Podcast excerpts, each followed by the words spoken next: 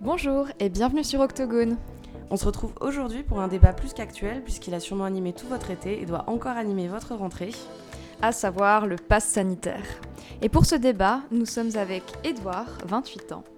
Bonjour Edouard. Bonjour. Un étudiant en économie. Et Guillaume. Bonjour Guillaume. Bonjour. 30 ans, élève avocat à l'érage de Strasbourg. Donc pour commencer, comme nous commençons tous nos podcasts, nous allons faire la fameuse traditionnelle question d'octogone. Quel est votre combat ordinaire? J'imagine que je commence. Euh, alors moi, c'est pas vraiment, c'est pas très grave comme combat, mais j'ai la fâcheuse tendance à demander aux gens comment ils vont par email dans un cadre professionnel. Même si, voilà, on s'est déjà parlé dans la semaine, je mets toujours une petite phrase bonjour, j'espère que tu vas bien, machin, et tout le monde s'en fout. Et je continue quand même, euh, je lâcherai rien. Personne te répond quand tu la bah, Rarement, mais je lâcherai rien. ok, super. Et moi, je ne supporte pas l'autoritarisme inutile. Euh, les gens qui font leur petit chef, ou euh, voilà, ça m'agace. D'accord, ah oui.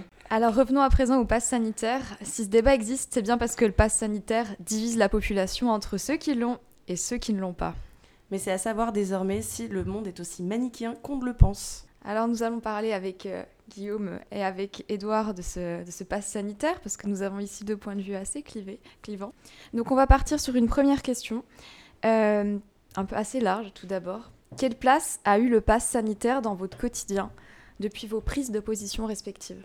Relativement léger, on va dire, euh, à part les balbutiements du début, c'est-à-dire est-ce que euh, j'ai bien réussi à télécharger mon QR code, est-ce que j'ai le bon, est-ce que le truc européen qui s'est pointé après fonctionne aussi pour aller au cinéma en France, un petit peu de, de, mise en chauffe, on va dire, mais après relativement léger, quelques discussions de fond, voilà, forcément avec amis, famille et compagnie sur, sur la mise en place du dispositif, mais relativement léger en impact, on va dire, à titre perso. Voilà. D'accord, ok.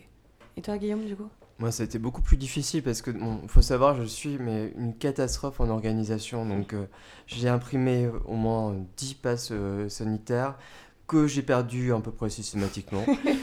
Euh, donc du coup, à la fin, je me suis rapporté sur télécharger dans mon portable et je ne retrouvais pas dans quel dossier j'avais mis. Et donc, du coup, je poretais pendant 15 minutes avant en mettant un peu à l'écart pour ne pas faire une queue parce que déjà, il y avait une queue immense partout où j'allais. la piscine, le cinéma. Donc oui, non, ça a été un peu difficile. D'accord, ok. Oui, parce qu'on rappelle, du coup, vous êtes tous les deux vaccinés. Yes. C'est ça, donc on a grosso modo tous le pass sanitaire.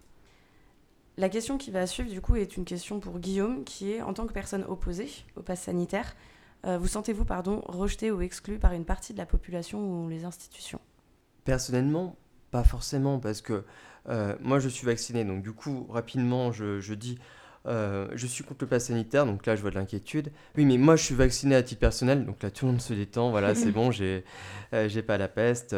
Mais par contre, quand on voit que pas très loin d'ici, à Europa Park, on a mis des bracelets de couleur pour distinguer les gens qui étaient vaccinés et pas vaccinés, ah on se croirait un peu dans la lettre écarlate. Ouais, d'accord, hmm. Ah, ok. Toi, tu as, eu tendance à exclure un peu euh, des gens Alors, non, pas, particulièrement. Je ne suis, pas, videur, ni physio, euh, ni, contrôleur à l'entrée d'un ciné. Mais euh, il y a un petit côté rassurant, on va dire, quand tu rentres dans un truc où il y a eu un, check avec. Tu te dis qu'a priori, voilà, tu peux détendre, baisser la garde, que tu as eu peut-être pendant plus d'un an. Mais voilà, si demain je vais faire un foot et qu'il y a des gens qui ne sont pas vaccinés ou qui n'ont pas un pass sanitaire, c'est pas grave. Hein, j'ai fait du foot les, week-ends derniers. je pense que voilà, c'était des matchs amicaux, donc il n'y avait pas de contrôle euh, de, de passe sanitaire. Ça j'ai pas, j'ai pas boycotté la poignée de main ni les trucs euh, à la fin du match avec, avec les mecs d'en face où j'avais absolument aucune idée de, de leur statut vaccinal, si tu veux. Donc, ouais, ok, d'accord. Alors on va repartir un petit peu sur, euh, sur une question pour Guillaume. souvent on fait rarement le, distinguo en fait entre la personne qui est contre le vaccin et la personne qui est contre le pass. Et d'ailleurs quand on, quand on lit la presse, notamment les échos en juillet, nous ont indiqué qu'il y avait 16% approximativement de Français qui étaient contre le vaccin, ce qui nous dit rien sur les Français qui sont contre le pass.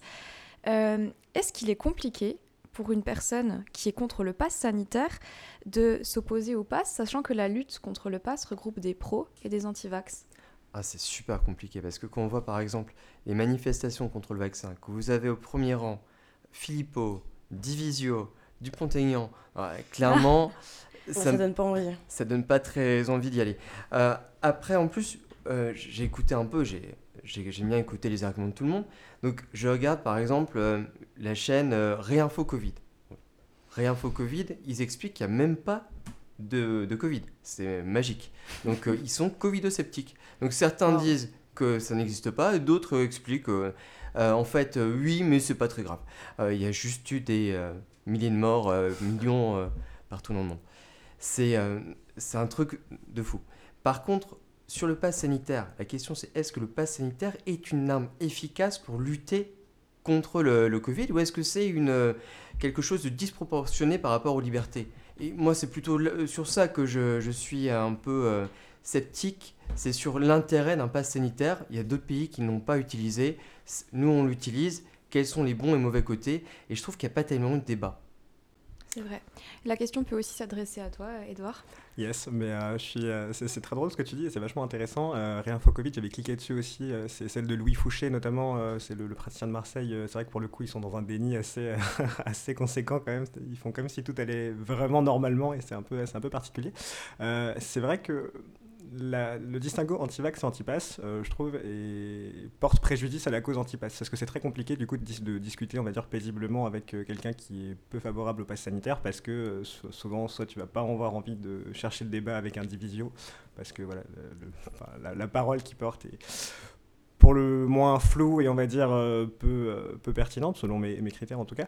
Mais c'est vrai que je, suis, ravi de pouvoir échanger sur les, arguments voilà, plus centré sur le pass et pas sur, euh, sur le vaccin. Et c'est vrai que je pense qu'il y, a beaucoup à dire. Je pense qu'on aura le temps euh, tout au long d'échanger les arguments qui font euh, que chacun de nous pense que c'est ou pas une solution, une solution pertinente pour la, pour la gestion de l'épidémie. Je pense que à titre perso, elle est peut-être pas la meilleure, mais peut-être pas non plus la, la, pire en tout cas. Mais, mais en tout cas, c'est vraiment fondamental, je pense, d'opposer l'anti-vax et l'anti-pass et de mm. faire le distinguo en tout cas entre, entre les deux catégories, parce que c'est pas le même combat du tout. vraiment pas. Bah oui, c'est ça. Et, du coup, euh, ça rejoint un petit peu ce que tu disais, Guillaume, sur euh, voilà, tous ces Philippos, tout ça. Euh, on avait une question que moi je trouve très pertinente sur pensez-vous que la mobilisation contre le pass sanitaire existerait aujourd'hui si le gouvernement n'avait pas menti auparavant ou changé d'avis à de nombreuses reprises sur les mesures envisagées ah, C'est exactement ça. Moi, je, rappelle juste que en décembre dernier, les plus vaccino-sceptiques, c'était le gouvernement lui-même.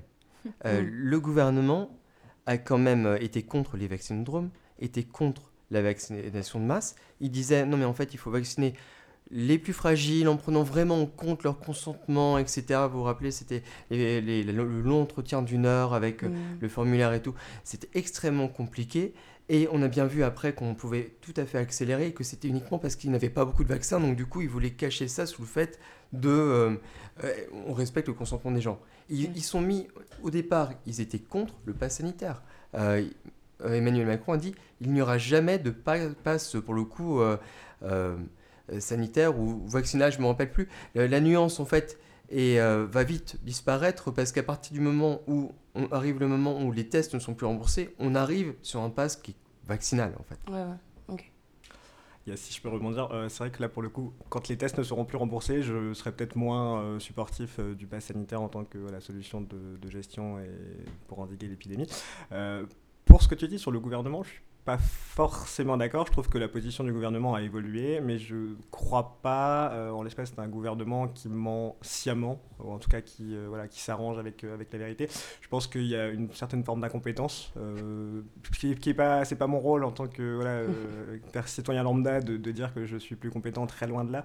Mais je pense que voilà, il y a une situation qui est nouvelle sur laquelle, en tant que voilà, haut fonctionnaire ou en tout cas en tant que membre d'un exécutif, tu n'es peut-être pas forcément préparé. Et je pense qu'il y a cette, cette, cette, course à la réaction qui fait que tu as peut-être tendance à parler un petit peu trop vite et à pas vérifier ce que tu vas dire. Et euh, je pense plus sur de la maladresse euh, slash incompétence que sur une véritable volonté voilà, d'avoir un plan euh, secret dans un tiroir noir. c'est le cabinet noir de que, François Fillon avait inventé là, sur, sur, le, sur le quinquennat Hollande. J'en prie, je t'écoute. C'est pas vraiment ce que j'ai dit. Hein, quand il y avait pas de masque, le masque n'était pas forcément la solution parce qu'il fallait le réserver pour les soignants. Quand il y avait des masques, il fallait que tout le monde en mette. Euh, quand il n'y avait pas de vaccin, pour le coup, on, voulait le destiner aux plus fragiles. Quand il y a eu des vaccins, euh, on a dit non, mais en fait, il faut euh, faire une vaccination très rapide. Voilà, je, comprends tout à fait ce qu'a fait le gouvernement, mais du coup, c'est sûr que, pour revenir à la question de départ, ils mettent en place un état d'esprit dans lequel beaucoup de gens vont forcément, à un moment donné, être contre. Oui. Et du coup, tu penses que c'est des ces manifestations qu'on peut voir contre le pass sanitaire, c'est au-delà du pass sanitaire, c'est vraiment par rapport à cette politique, cette impression d'avoir été trahi, entre guillemets? Oui, et en même temps, je, reconnais qu'il y a quand même 60% de la population qui adhère plutôt à ce gouvernement. donc voilà, c'est la nuance aussi que j'aimerais mettre. Et moi-même, je, je, vais être. je pense qu'ils auraient dû reconnaître tout de suite la vérité. Ils n'avaient pas euh, forcément les vaccins au départ. Ils voulaient les donner aux plus fragiles, euh, mais plutôt que dire euh, ah oui attention on est contre les vaccinodromes parce que c'est vraiment pas bien ce qu'ils font en Allemagne et puis après refaire exactement la même chose, je trouve ça assez hypocrite. Et en même temps moi j'étais très content qu'ils me permettent d'avoir un vaccin gratuit en plus. Voilà, je, donc c'est pas uniquement pour taper sur le gouvernement. sur ça, il y a plein de pays qui rêveraient que voilà d'être vaccinés aussi. Ah, je suis d'accord. Euh, je partage ton avis. C'est vrai qu'après la situation, même pour le gouvernement, je pense qu'elle a dû évoluer assez vite. Notamment, euh, voilà, les, labos euh, fournisseurs ont réévalué à plusieurs reprises le nombre de doses qu'ils étaient capables de fournir. Et je pense que, ouais, y, y, a une nécessité d'adaptation de la part des gouvernants, pas, pas uniquement le gouvernement français. Je pense que c'était quelque chose qui était européen, sinon mondial. Tu, tu, tu, réévalues. Alors évidemment, je pense que c'est mieux si ça se fait en toute transparence, ce qui n'a peut-être pas toujours été le cas. J'en conviens avec grand plaisir. Et c'est vrai qu'il y a des choses qui restent, voilà qui, resteront euh, voilà, dans, dans, les bêtisiers. Peut-être qu'on en rira dans 20-30 ans, parce que là, c'est encore un peu tôt. Mais euh, voilà, c'est vrai que si Beth Ndiaye qui dit qu'elle ne sait pas trop mettre un masque, bon, euh, il y avait peut-être d'autres manières de procéder. et c'est vrai que je comprends que voilà, si toi, tu es un citoyen voilà, ni, ni supportif, ni voilà, on va dire détracteur, fier détracteur du gouvernement, je comprends que voilà, tu considères qu'on s'est un peu foutu de ta gueule à un certain moment et que ça te donne pas envie d'avoir confiance. Ça, je l'entends totalement. C'est pour ça que je voilà, j'ai pas envie de, supporter l'action en bloc du gouvernement parce qu'il y a certaines choses en effet qui auraient dû être faites euh, différemment. Après, je trouve qu'il faut leur laisser, euh, il faut leur laisser en tant que, en tant qu'action publique, si tu veux. Euh, il y a une nécessité de réaction, d'adaptation et il y a aussi un consensus scientifique qui a beaucoup évolué rapidement. Alors avec tous les disclaimers et tous les caveats possibles, je ne suis pas médecin, mais voilà, c'est vrai que si tu regardes les rapports de l'OMS, même l'étendue des publications de recherche et tout, c'est vrai qu'on était sur des, sur des sables mouvants et la vérité d'une semaine n'était pas forcément la vérité du mois d'après. C'est à ça que ça sert la science, euh, voilà, malgré, malgré les détracteurs qui, peuvent dire que voilà, on n'a pas, pas de raison forcément de croire aux publications scientifiques et compagnie. Moi, j'y crois. Je crois à l'évolution du consensus scientifique et je crois aux personnes qui sont compétentes et qui ont dédié leur vie à la recherche et euh, voilà, à, faire, à faire quelque chose d'utile pour l'intégralité de, de la planète. Mais voilà, je pense qu'il faut prendre la distance nécessaire aussi avec ça et euh, que les gouvernements peut-être n'ont pas su faire ce petit pas de côté et euh, voilà, prendre avec, avec des pincettes, on va dire, euh, ou remettre l'état de la recherche scientifique dans un contexte plus large et évolutif.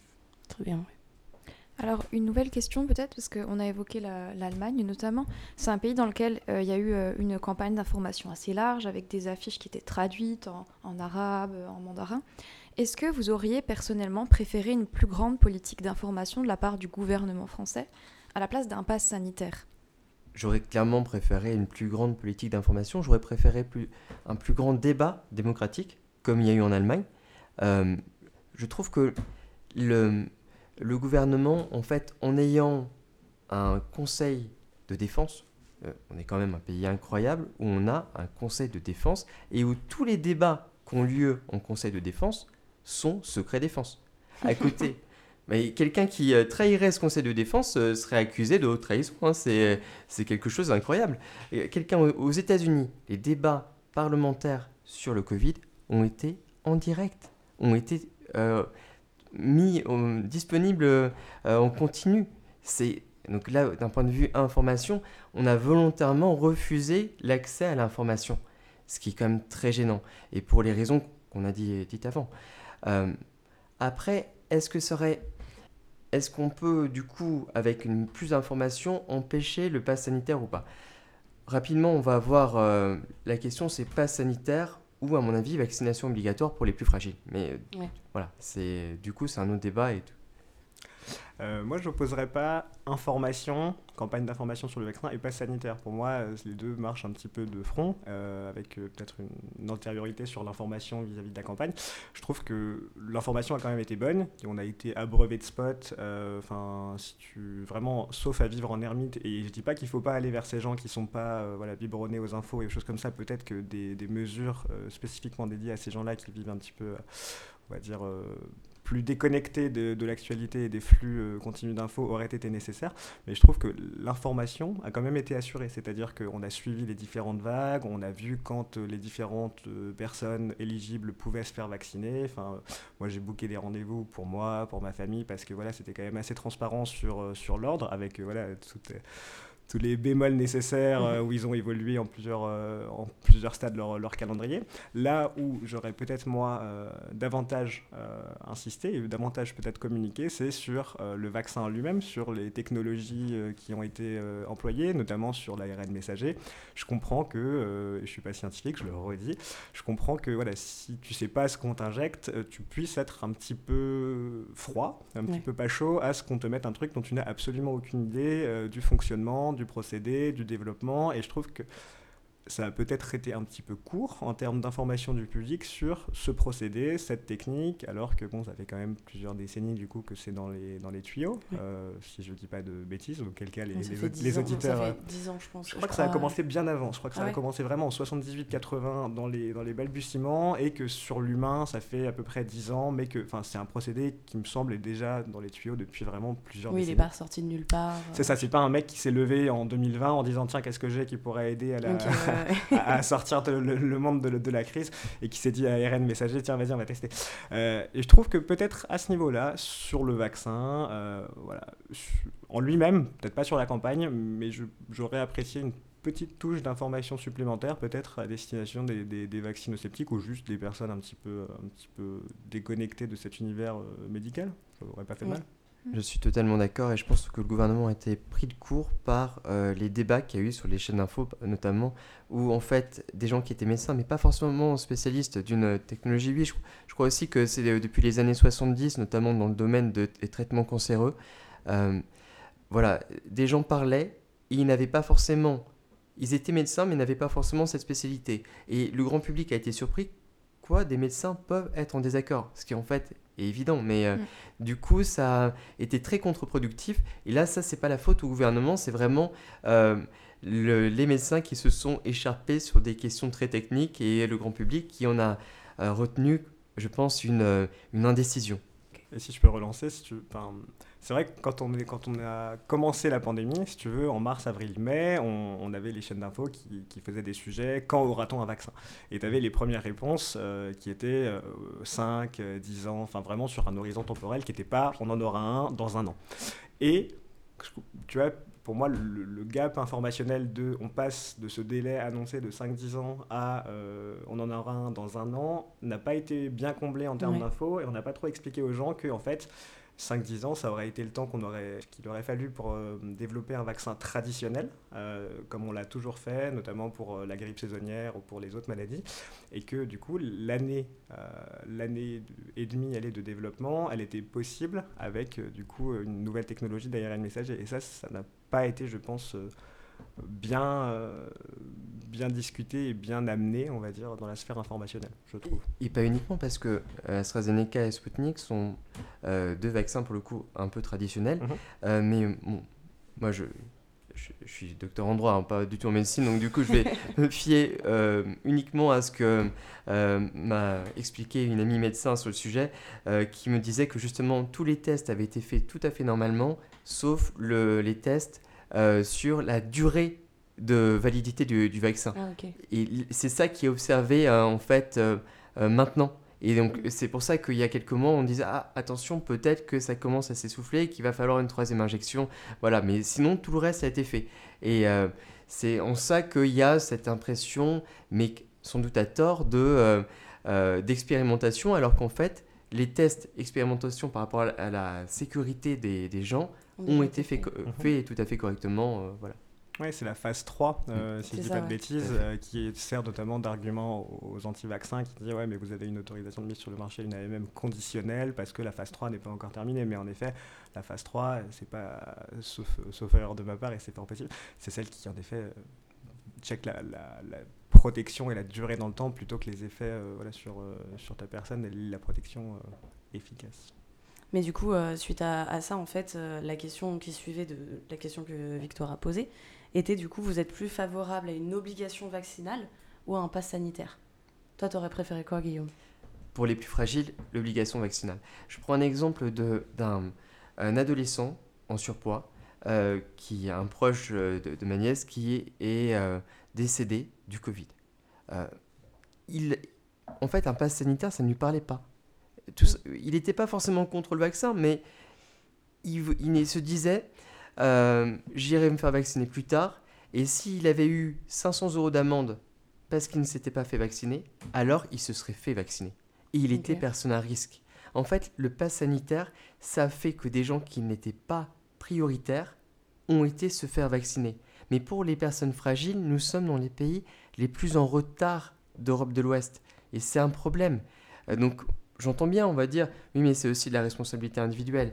Mais là, je, dis, c'est le cas d'un adolescent. Hein, c'est, donc, le pass euh, ne protège pas.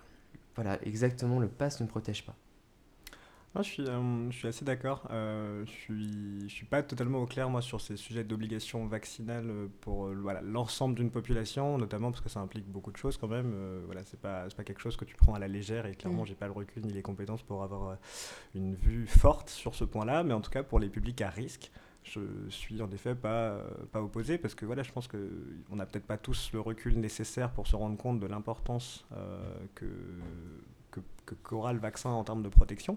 Et en effet, en termes de, voilà, de, de gestion de la santé publique, qui est, quand même le but du gouvernement, du ministère de la Santé et des autorités compétentes, euh, ça, aurait pu être en effet une, une, manière de procéder. Mais encore une fois, tu as, le santé, tu as le sanitaire et tu as le politique. Si tu veux, c'est un risque politique qui est fort euh, de, de, dire on va mettre sur la table une obligation, une obligation vaccinale pour une tranche euh, X, Y ou Z de la population, fut-elle euh, justifiée par les faits, par les études et des choses comme ça? Je trouve que le mouvement politique est compliqué, si tu veux, et tu risques de. Voilà, les, les, les, hésitants, très compliqué là, le, H, le H en, c'est compliqué pour le gouvernement. Je ne sais pas si je l'aurais fait, si j'aurais eu le courage politique de le faire. Euh, très content de ne pas avoir eu à prendre la décision. Mais, euh, mais oui, je, suis, je, suis assez, je partage ton avis sur le. Je pense que ça aurait été moins compliqué de faire la vaccination obligatoire pour un petit groupe. Euh, en plus hyper exposé avec une très forte létalité. Il n'y a, qu'à voir les gens qui allaient en réanimation. les personnes âgées en plus sont des personnes qui sont peu impactés par le pass sanitaire. C'est pas parce que vous empêchez des personnes âgées d'aller au cinéma ou en boîte de nuit qu'elles vont forcément aller euh, vers un pass sanitaire. On a en fait stigmatisé les jeunes, les moins bons électeurs, comme d'habitude, comme d'habitude. Et il y avait les personnes fragiles qui, elles, auraient dû, donc euh, surpoids, euh, diabète, je crois. problème cardiaque aussi. Voilà. Mm. Et elles, pour le coup, on aurait évité des morts inutiles si on, a eu la, on avait eu la vaccination obligatoire. Je suis d'accord, je suis d'accord. Après, à contrario, tu peux aussi prendre l'argument où le pass sanitaire et l'incitation à la vaccination est censé aussi, sinon casser totalement les chaînes de transmission, du moins les ralentir, puisqu'on sait que ça a aussi un impact sur euh, voilà, la contraction de la maladie et sur la transmission. Alors on sait que ça ne casse pas totalement les chaînes de transmission, mais que ça quand même les réduit, et que voilà, c'est aussi un, un, pass qui te préserve des formes graves, et en tout cas de l'hospitalisation, et... Euh, si tu veux, ça a un effet secondaire, euh, peut-être pas, peut pas le plus fort en effet sur ces personnes, sur ces personnes à risque, personnes âgées, personnes en surpoids, personnes euh, diabétiques. Euh, peut-être qu'on aurait dû aller en premier lieu sur ces personnes, mais il y a quand même, je pense, un effet, en tout cas une conséquence du pass sanitaire en termes de chaîne de transmission et qui se répercute aussi sur ces publics-là. Alors c'est peut-être pas la meilleure solution, mais c'est pas non plus un coup d'épée dans l'eau. Je suis assez d'accord aussi. Après, on, on avait pensé aux chaînes de transmission pour le euh, les variants alpha. Euh, pour le delta, j'ai cru comprendre que c'était pas tout à fait pareil, mais à la fin, on a compris aussi, selon de, des études plus récentes, que quand même, ça protégeait quand les deux personnes étaient vaccinées. Donc, je peux comprendre tout à fait. Après, c'est une évolution par rapport à la jurisprudence du Conseil d'État qui disait on a vaccin obligatoire dans deux cas, soit quand il y a une forte létalité, ce qui est le cas pour les personnes fragiles, soit quand il y a euh, quand le, fait de vacciner tout le monde peut permettre une immunité collective, ce qui apparemment n'est pas du tout le cas. Donc après, il y a des débats dans les, euh, par rapport euh, aux, différents médecins. Certains disent que c'est quand même possible, mais ce serait possible si le reste de la planète avait aussi euh, les vaccins. Donc finalement, l'immunité collective, on ne l'aura jamais d'ici un à deux ans. Donc c'est pas, mm. c'est donc du coup, par rapport à ces arguments-là et la jurisprudence du Conseil d'État, on n'aurait pas dû autoriser le pass sanitaire.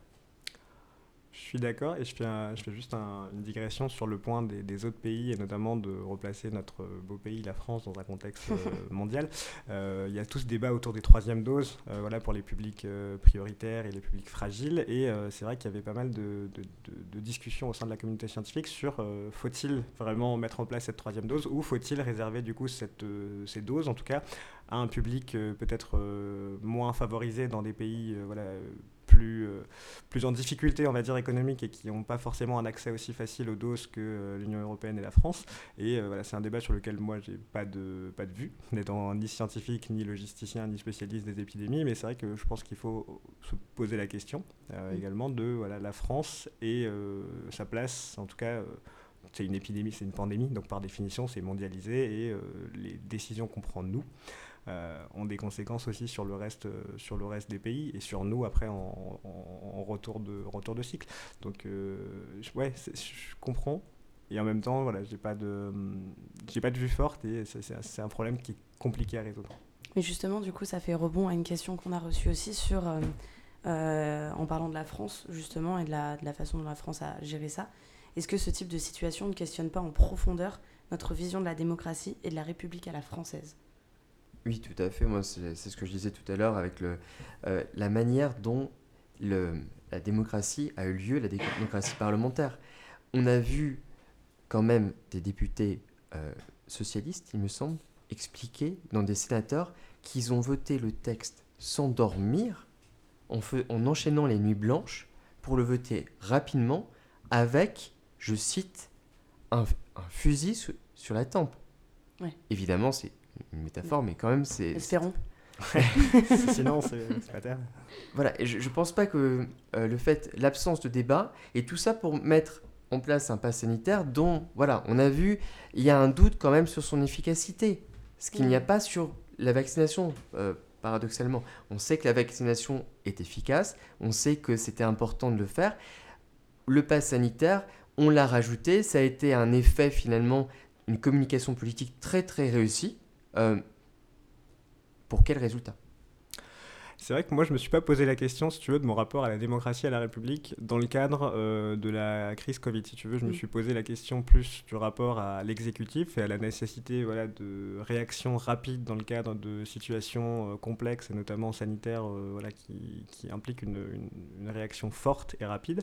maintenant que voilà, Guillaume évoque, évoque ce sujet, c'est vrai que pour le coup, ça pose quand même des questions. Les débats avec les votes en fin de nuit à 5 h du matin, avec des, des, des, des parlementaires qui clairement ont plus de cernes euh, que, que moi un vendredi, un vendredi matin. Bon, c'est, euh, ça, pose quand même question sur notre rapport à la, voilà, à la, règle publique et à la manière dont elle, est, dont elle est pensée.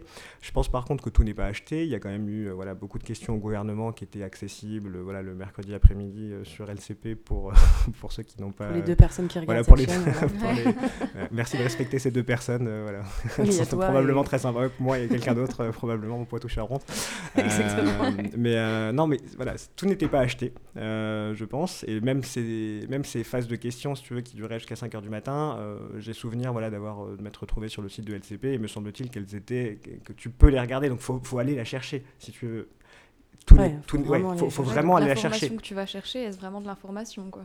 Tout, le monde n'est bah pas, tout le monde n'est pas habité à aller regarder euh, ce genre je, de chaîne. Je suis, je suis totalement d'accord. Je suis totalement d'accord et c'est pour ça que je pense qu'il manque peut-être un canal, en tout cas mm. euh, à destination. On en parlait plutôt des personnes qui sont pas voilà. Euh, on va dire, sous perfusion de flux d'infos et de réseaux et d'actualités en continu. Je pense que vers ces personnes-là et qui n'ont pas forcément l'envie non plus voilà, d'aller se documenter et d'aller faire des, des, des, des, veilles extensives en tout ce qui se passe, machin, je pense qu'un pas peut être fait et que clairement, euh, mais ça, vaut pour la démocratie, ça vaut pour le côté, on va dire, institutionnel du truc, mais ça vaut surtout pour le côté informatif et de manière générale pour tout en fait. Et pour les personnes qui sont pas dans ce qu'on appellerait euh, très mal un moule en tout cas, c'est-à-dire une personne qui va rentrer chez elle et qui va regarder soit les mm. infos le 20h, soit les news le matin sur son téléphone en partant au boulot.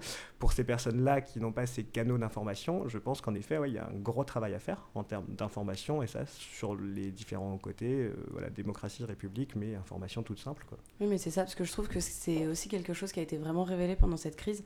j'ai beaucoup entendu le je sais pas où m'informer. Mm. Mais si tu veux, pardon, je me permets, je me permets juste de rebondir, mais les, les, réseaux, tu sais, et les, les réseaux sociaux en, principalement, ont aussi un effet un petit peu contre-productif, c'est-à-dire que Twitter notamment, quand tu vas suivre un compte, il va directement te proposer des comptes, si tu veux, proches, ou en tout cas à la ligne éditoriale euh, pas trop éloignée. Donc c'est-à-dire que c'est ça. Confirmation, si, euh, si, maintenant je m'abonne à l'équipe, euh, mm. il va pas me proposer en dessous de m'abonner au monde, il va me proposer NBA live, machin, tout ça, et du coup tu peux vite te retrouver avec un flux en tout cas d'infos, enfin qui sera principalement axé sur les trois premiers trucs que tu as rejoint. Euh, voilà. Et c'est ça. Et du coup, bon, si tu as, rejoint les trucs sportifs en arrivant, bah, tu auras un fil d'infos qui sera voilà, 80% euh, du sport. Le chiffre n'engage que moi. Mais, euh, mais tu auras un fil d'infos sportif. Et du coup, c'est sûr que sur ces réseaux-là et sur ces nouvelles manières d'accéder à l'info, il y a une petite distance à prendre parce que c'est des infos qui sont pensées pour toi. Mmh. surtout que vous avez tous deux abordé le, numérique seulement pour, pour le biais de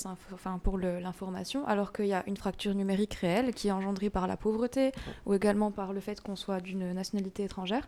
Et il n'y a pas vraiment eu, à ma connaissance, de campagne d'affichage, de campagne de publication dans de la presse écrite qui soit abordable au niveau économique. Et finalement, bah, ça exclut des personnes qui sont âgées ou qui sont étrangères, alors que ces personnes-là aussi doivent bénéficier du pass sanitaire par le biais de la vaccination ou autre. Oui, tout à fait. Et même les personnes qui étaient censées prendre les, décisions, les décideurs ou les, ou, euh, les sénateurs, par exemple, euh, n'avaient pas accès à toute l'information. Euh, dans ce marathon législatif, juste pour prendre l'exemple des sénateurs, ils avaient deux objectifs. L'un, c'était conditionner le le euh, conditionner tout le droit à la crise sanitaire. Et le, deuxième, c'était sur euh, le fait de, de pouvoir licencier quelqu'un qui refuserait la vaccination et qui serait un soignant. Et ils ont été chercher des informations sur, juridiques qui se sont révélées erronées. Les débats ont lieu avec ces informations erronées. Et à la fin du jeu, la ministre, très fière que la loi ait été votée, a dit félicitations.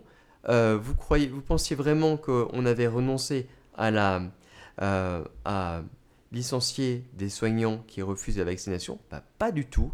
En fait, on n'avait pas besoin de, loi euh, nouvelle. En l'état du droit actuel, on peut les virer. Et c'est ce qu'ils ont fait. 1000 soignants ont été licenciés. Et on, alors que ce sont des gens à qui on doit quand même beaucoup. Alors on va partir sur une, nouvelle question. Est-ce que selon vous le pass sanitaire constitue une entrave, donc injustifiée ou justifiée, au libre accès aux services publics? Pour prendre l'exemple de l'association de consommateurs dans lequel je fais mon stage euh, à l'école d'avocat, on demande maintenant le pass sanitaire. On est en train de priver les gens de l'accès aux droits. C'est fou quand même. Les gens ne peuvent pas, ne peuvent plus avoir des conseils par rapport à euh, ce qu'ils achètent, les recours qu'ils ont, sans avoir le pass sanitaire. Mais c'est l'association qui demande ça ou c'est l'État qui l'a imposé à l'association? L'État a mis des règles très très strictes à toutes les associations. Euh, d'ailleurs, euh, vous, Octogone, en tant qu'association, est-ce que vous devez demander le pass sanitaire à l'entrée? Comment ça se passe? Euh, pas en vrai. Ça, on ne s'est pas, trop renseigné là-dessus, j'avoue que... Le podcast s'autodétruira après écoute. On va couper ce passage. Désolé. Non, t'inquiète. On a tous le pass sanitaire, donc euh, avec les nouvelles dispositions que l'État a durcies au moment euh, encore où la crise, euh, où le, s'atténuait, où il y avait moins de, contamination, ils ont durci volontairement les, les restrictions, ils ont élargi le nombre de lieux où le pass sanitaire était demandé, et donc notre association de consommateurs a été obligée de le demander, alors qu'ils ne le demandaient pas. Et on parle d'accès au droit. Ouais. C'est, moi, ça me paraît fou. Si je reprends la question, entrave, oui. Euh, justifié, pour moi, oui. Dans la mesure où, pour l'instant, tu as la solution vaccinale, mais tu as aussi la solution de test gratuit qui est relativement peu engageante. Euh, c'est voilà, ça demande un peu d'organisation, c'est 20 minutes, mais c'est rien qui soit, on va dire, disproportionné par rapport à voilà la nécessité d'endiguer une épidémie, même si ça va mieux. Voilà, on rappelle que c'était pas non plus, euh, les courbes n'avaient pas l'air particulièrement réjouissantes non plus tout le temps. il y a forcément une nécessité voilà de, de contrôler et d'endiguer.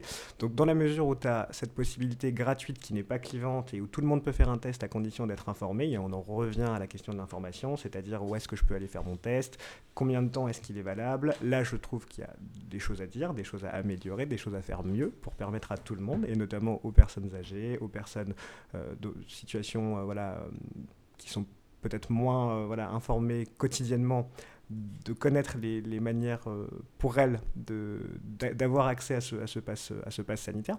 Mais pour moi, si tu veux, l'engagement, euh, l'engagement pour accéder et pour avoir accès à ce pass sanitaire n'est pas disproportionné par rapport aux objectifs de gestion d'une épidémie et de gestion sanitaire. Alors après, en travaux, oui, et on rappelle que le pass sanitaire est supposément une euh, mesure temporaire. Euh, je crois que c'est le 15 novembre. Euh, j'ai bon espoir qu'ils qu disparaissent après.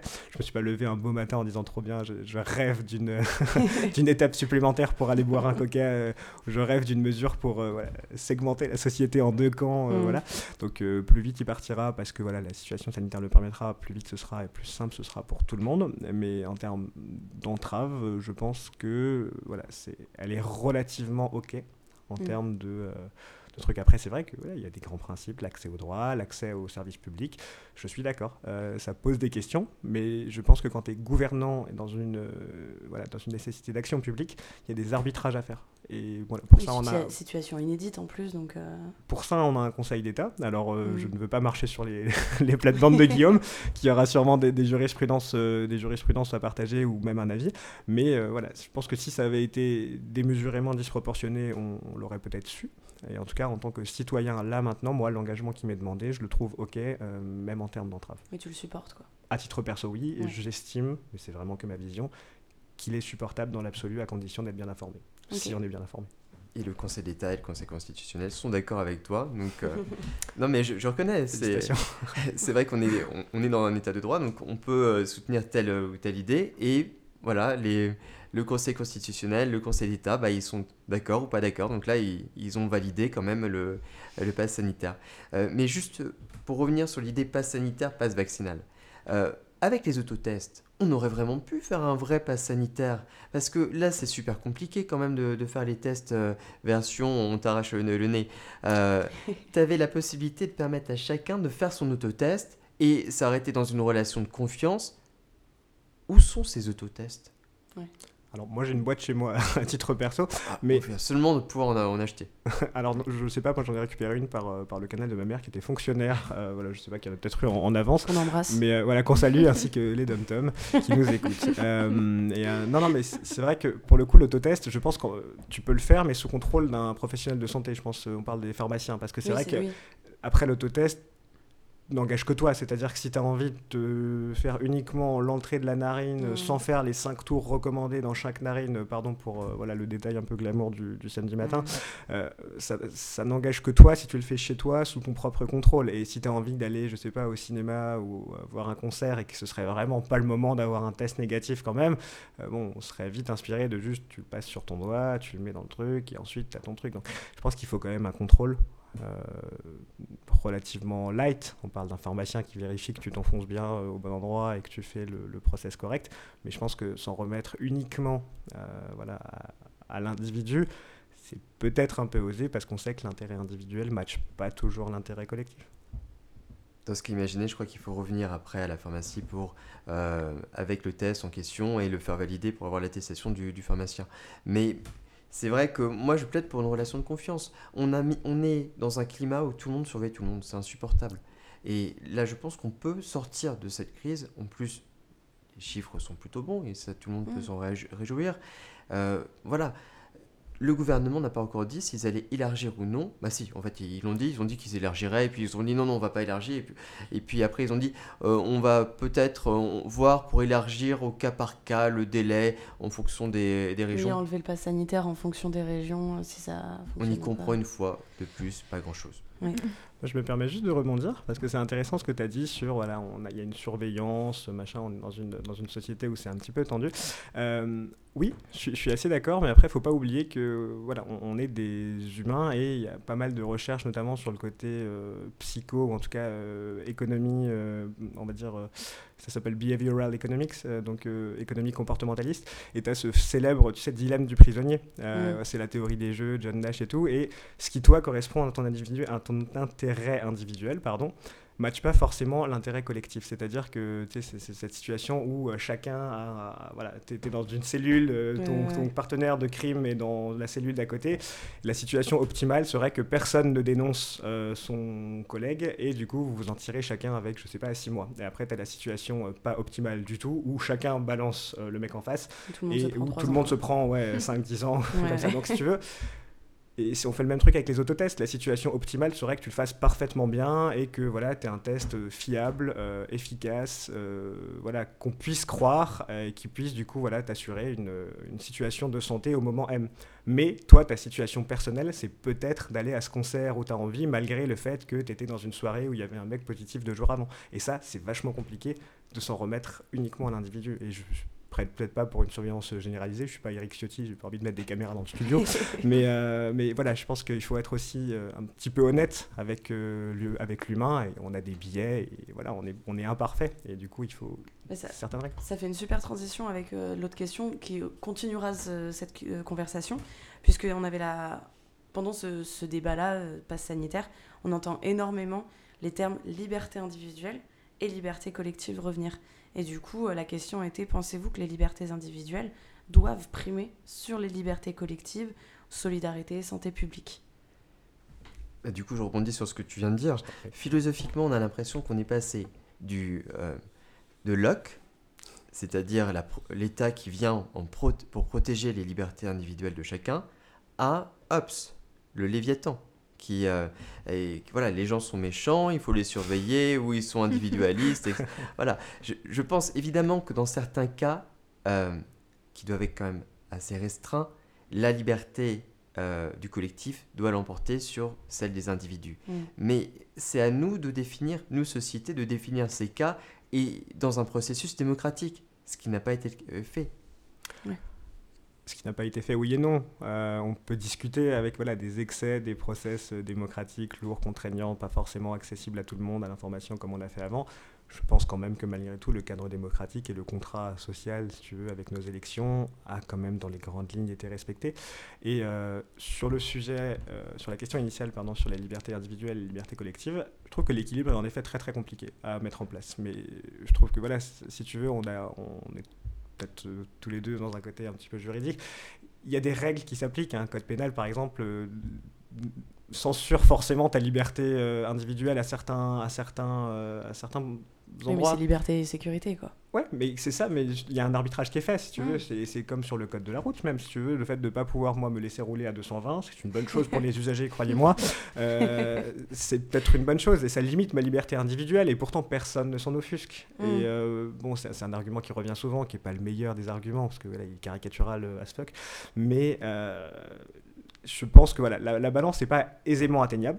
Donc, et je pense qu'il n'y a pas de bonne ou de mauvaise réponse sur le niveau euh, si tu veux, vers lequel tu veux privilégier l'une ou l'autre des libertés. Et je pense que c'est un taf très compliqué d'être gouvernant et de devoir faire ce, ce, dépôt de curseur, ce choix de curseur. C'est difficile parce que maintenant on oppose, euh, on oppose liberté individuelle et collective alors qu'elles vont ensemble. Et c'est très compliqué, je pense. T'as trouvé un super slogan pour Emmanuel Macron pour la prochaine campagne présidentielle. Merde. Dans les grandes lignes, j'ai respecté vos libertés. les gars, j'ai fait comme j'ai pu. Non, mais c'est intéressant que tu parles du code pénal parce que, en plus, c'est encore moins bien compris au moment où on a l'impression que pour tout ce qui est politique pénale, on n'est pas du tout dans une logique entièrement répressive. Mm. Et au contraire, on explique que la prison n'est pas la solution, euh, que euh, chaque problème doit être euh, analysé, qu'il doit y avoir une pédagogie. et là, en ce qui concerne quelque chose qui est plutôt du domaine, même pas de la délinquance, plutôt de, des contrevenants, mm. on va avoir une politique ultra répressive. Mm-hmm. Parce qu'on a l'impression que avec le, le, citoyen lambda, bah, on peut se le permettre. Et que du coup, il va se soumettre. D'ailleurs, c'est le cas. Oui. Bah après, euh, enfin ça, oppose aussi, je trouve, le, le côté euh, est-ce que le pass sanitaire est plus liberticide qu'un confinement? On aurait eu les deux. On aurait eu et le confinement et ensuite le pass sanitaire. Et donc, euh, du coup, les deux sont liberticides, évidemment. Non, mais ce que je veux dire, c'est que les gens ont préféré le pass sanitaire en se disant s'il n'y a pas le, sanitaire, le, pass sanitaire, on va euh, droit vers une quatrième vague et un reconfinement et tout ça. Tout à fait. C'était un chantage en fait. C'était si vous êtes méchant, vous aurez un nouveau confinement. Ouais. Je me mets toujours à la place du, du gouvernant, si tu veux, et je me dis... Non mais je, je, me, je, me, dis, je, me, me, mets à la place du mec dans le bureau qui doit décider, et je me dis, c'est quand même... C'est quand, même c'est quand même... Ouais, c'est déjà bon, sacrément bien accroché pour, pour accepter le boulot. Mais, euh, mais si tu veux, qu'est-ce que, qu'est-ce, qu'est-ce que j'ai comme option si tu veux, euh, quand les courbes sont pas bonnes, quand euh, voilà, c'est vraiment euh, la merde, pardon, à tous les niveaux. Qu'est-ce que j'ai comme option pour inverser la tendance? Il y a certains, certains scientifiques qui font des papiers de recherche qui disent, mais dans tous les cas, cette épidémie, on la comprend pas, elle monte, elle descend, voilà, elle est cyclique, donc autant laisser faire. Je, peux comprendre, j'ai pas, j'ai pas d'avis. Mais toi, en tant que voilà, action publique, tu es censé quand même réfléchir à de potentielles actions. Et ça, c'est peut-être une question que j'ai envie de te poser. C'est pas une question piège, mais hors confinement et hors pass sanitaire, qui sont du coup, j'en conviens, liberticides à un certain niveau, quelle option il te reste, ou il te resterait dans une situation fictive de, gouvernance pour agir, ou en tout cas essayer d'agir sur la transmission et euh, voilà, le, le, côté santé. Je vais être parfaitement honnête, pour le premier confinement, je crois que tout le monde a été pris de court et qu'on ne pouvait pas faire autrement. Oui, c'est sûr. Après, un an plus tard, on avait vu qu'on nous avait promis d'augmenter les capacités de, en service de réanimation, que le problème, grosso modo, c'était les capacités en service de réanimation. C'est ça qui provoquait les confinements, c'est quand il y avait trop de gens qui arrivaient, donc du coup, euh, qu'on risquait une saturation, et donc on préférait euh, dire à tout le monde de rester chez eux, plutôt que euh, de qu'ils aillent, que, de devoir choisir, et je comprends tout à fait humainement, qui vit et qui meurt en service de mmh. réanimation. Et donc du coup, pourquoi n'a-t-on pas augmenté les capacités en service de réanimation? Ça, je ne comprends pas. Alors moi, je crois que j'avais vu des éléments de réponse en ce sens-là, c'est-à-dire que hors pandémie, on n'a pas besoin de plus de capacité de réanimation qu'on en a déjà, et voire même, euh, il y en a une certaine, euh, une certaine quantité qui n'est pas utilisée et qui n'est jamais utilisée hors période de stress intense qu'on connaît maintenant.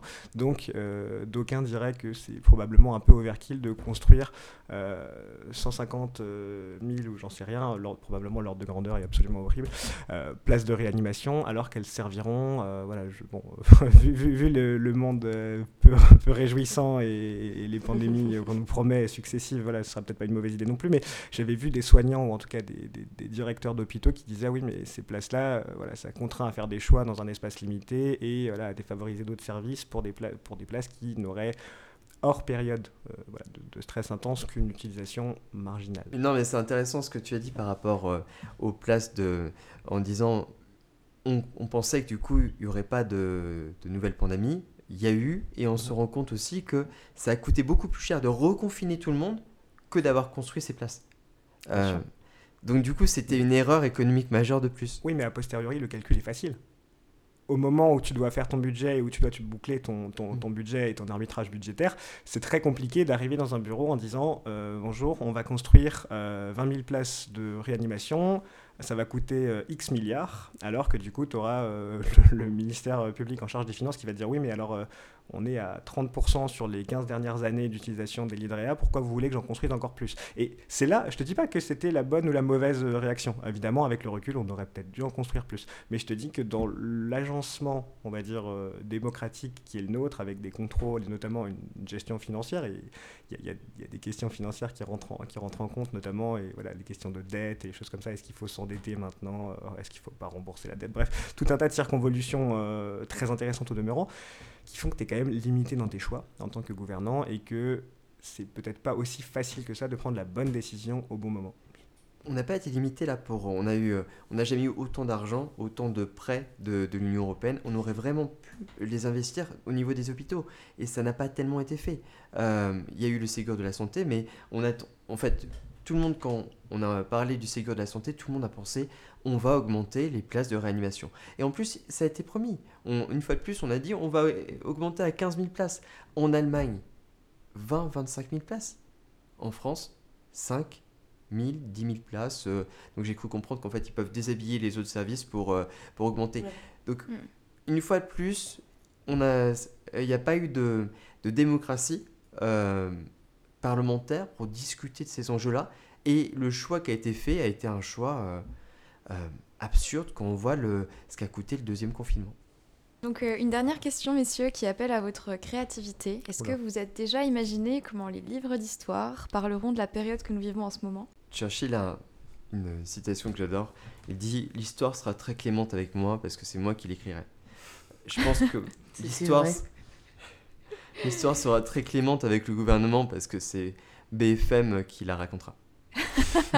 oh, le, le, tacle, le tacle, les deux pieds collés à BFM. Ah, ouais, c'est joyeux. Euh, je sais pas, moi je repense, J'aurais tendance à dire que ça dépendra des années, des décennies qui vont venir. Si tu veux, probablement que les bouquins qui vont être publiés dans les années qui viennent auront une vision assez factuelle euh, de, de, la situation. Mais peut-être que si tu décales l'horizon temporel à 50, 100 ans, ça dépendra éventuellement de l'impact qu'aura eu la, la, pandémie sur nos modes de vie, si mm. tu veux. Peut-être qu'on verra ça comme un élément déclencheur euh, pour les euh, métiers du tertiaire, comme voilà l'essor du télétravail, si tu veux, l'exil, pardon, l'exil, l'exode, si tu veux, le, le, départ des Parisiens vers des, villes de province. Voilà, tu sais, il y avait, il y avait eu tout ce laïus au moment du premier confinement quand on était tous chez nous sur le fameux nouveau monde. Alors, je ne ah. vois pas trop la teneur jusqu'à présent, mais euh, voilà, si jamais il devait y avoir un sursaut, euh, voilà, de, de la part de, de, de, nos citoyens pour, euh, pour quelque chose de nouveau, de fondamentalement nouveau, de rupture, peut-être que voilà, l'histoire reprendrait cette, cette, pandémie comme le point, comme l'assassinat de Franz Ferdinand, tu sais, c'est ce qui, ce qui a précipité, voilà, toute proportion gardée. Euh, je ne compte pas assassiner Franz on Ferdinand. Connaît tous, euh, on, personne ne connaît vraiment ce type, mais on sait que c'est le point. L'archiduc, ouais, c'est là, où ça, c'est là où ça a un peu merdé. c'est un peu ça. Euh, et bien du coup, on va passer aux recommandations puisque euh, on termine ce podcast. Euh, est-ce que vous avez des recommandations à nous partager? Donc pour ma part, ce sera court. J'avais trouvé un article passe sanitaire, passe vaccinal sur le site du CNB que je recommande à tous et qui montrait justement ce qu'on pouvait faire et, ce qui était ce qui était autorisé par la loi et ce qui n'était pas. Seulement, on était en mai et en fait, ce qui n'était pas autorisé a été autorisé après. Ah ouais, ok, super. D'accord. On va très bien. Euh, moi, c'est plus un site, euh, c'est le site Our World in Data, donc euh, notre monde en données mhm. pour les non-anglophiles. Bon, par contre, le site est en anglais, il faut un peu s'accrocher. c'est fait par deux chercheurs de l'université d'Oxford et toute une équipe derrière, et c'est vachement bien, et ça aborde tout un tas de... les grands problèmes en fait auxquels l'humanité est confrontée, c'est-à-dire la famine, les épidémies, les gaz à effet de serre, le changement climatique, les choses comme ça. ils font un travail absolument incroyable d'agrégation de données, c'est-à-dire que pendant, la, pendant la, la toute première phase du confinement, c'était les seuls qui publiait, si tu veux, le nombre de, de, de, cas Covid par, euh, pays, c'est-à-dire qu'ils se levaient à pas d'heure, les oh mecs qui récupéraient tout. Ils Sacré taf, ouais. c'est vrai, des très très bonnes, mm. très grosses pointures. Ils faisaient un travail d'agrégation incroyable. Et en fait, sur tous ces sujets, euh, sur les grands problèmes auxquels l'humanité est confrontée, euh, c'est une synthèse de la connaissance scientifique actuel avec euh, voilà, un, petit, un, petit, petit, moyen texte sur, euh, sur ce qu'on sait, euh, des chiffres, les graphiques sont vachement beaux, tu peux modifier, tu peux mettre les pays que tu veux, les axes et tout, c'est vachement accessible même pour quelqu'un qui touche pas du tout un tableur Excel normalement, on parle de data visualization, et voilà, tu peux vite perdre des heures sur ce truc-là, bon, trop bien. c'est en anglais. Ok, bah écoutez pour tous les anglophiles. Hein, ouais, c'est mieux que Netflix. moi, ma recommandation, c'est alors c'est moins pointu. C'est une vidéo de, du youtubeur Cyrus North qui a fait une vidéo sur le problème avec la vaccination et le pass sanitaire, qui est très euh, bienveillante, en fait, qui est mm. simplement bienveillante et, euh, et, il expose un très bon point de vue, je trouve. Ouais, je confirme. Excellente vidéo. Euh, je recommanderais le, le, blog de Roselyne Détron, je pense que Guillaume connaîtra. Liberté, liberté chérie, s'appelle ce blog. C'est un blog qui n'a rien à voir avec Marine Le Pen, petit disclaimer. et euh, donc c'est un blog euh, qui concerne le juridique, donc une vulgarisation juridique entièrement gratuite. Et Roselyne Letron a fait des articles très pertinents sur le pass sanitaire. Très bien. Eh bien, c'est ainsi que se termine ce podcast. On espère qu'il vous a plu. On remercie évidemment toute la team, Yvan, Thomas, Hamza, Antoine, mais aussi Morgane et Albert qui nous ont prêté aujourd'hui leur appartement en tant que studio d'enregistrement. Merci aussi à tous les abonnés pour vos questions, toujours aussi nombreuses et pertinentes. Désolée de devoir les trier à chaque fois, autrement on passerait des heures dessus. Et surtout merci à vous les garçons d'avoir bien voulu participer à ce témoignage aujourd'hui. Et, euh, et, on se retrouve. Euh, enfin, et si vous voulez pardon, prendre leur place, contactez-nous. Vous pouvez nous contacter à l'adresse octogone.strasbourg.gmail.com. Et on se, retrouve, on se retrouve bientôt pour un nouveau podcast. Merci à toutes et à tous.